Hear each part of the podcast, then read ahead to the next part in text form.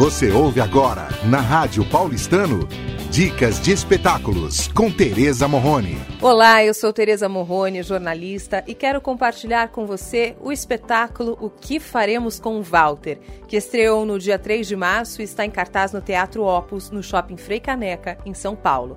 A peça gira em torno de um grupo de moradores de um condomínio que convocam uma reunião extraordinária para decidirem o que fazer com Walter, zelador do edifício há anos. A comédia foi escrita pelos argentinos Juan José Campanella e Emmanuel Dias e evoca uma reflexão sobre o comportamento humano no confronto do outro. Uma verdadeira sessão de terapia.